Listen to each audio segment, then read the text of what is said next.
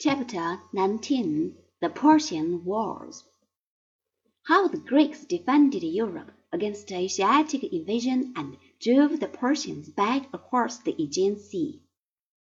The Greeks had learned the art of trading from the Aegeans, who had been the pupils of the Phoenicians. They had founded colonies after the Phoenician pattern. They had even improved upon the Phoenician method by a more general use of money in dealing with foreign customers.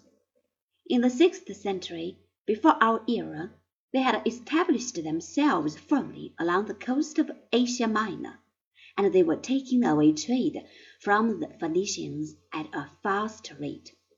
This the Phoenicians, of course, did not like, but they were not strong enough to risk a war with their great competitors.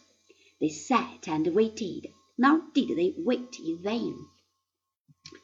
In the former chapter I have told you how a humble tribe of Persian shepherds had suddenly gone upon the warpath and had conquered the greater part of Western Asia.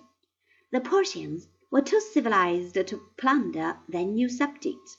They contented themselves with a yearly tribute. When they reached the coast of Asia Minor, they insisted that the Greek colonies of Lydia recognized the Persian kings as their overlords and paid them a stipulated tax. The Greek colonies objected.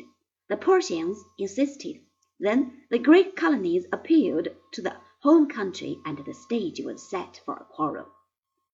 For, if the truth be told, the Persian kings regarded the Greek city-state as very dangerous political institutions and bad examples for all other people who were supposed to be the patient slaves of the mighty Persian kings.